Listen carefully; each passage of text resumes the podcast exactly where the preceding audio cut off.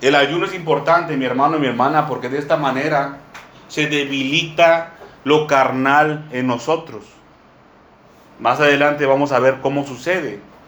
Cuando, cuando un cuerpo no es alimentado, no tiene nutrientes y se va debilitando.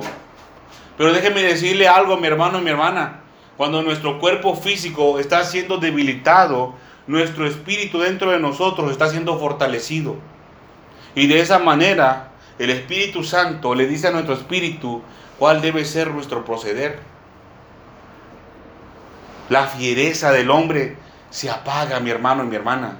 Se va apagando. Esas intemperancias, los enojos se van debilitando. La carne no, la carne no tiene fuerza para actuar. Pero el espíritu, sí, mi hermano y mi hermana.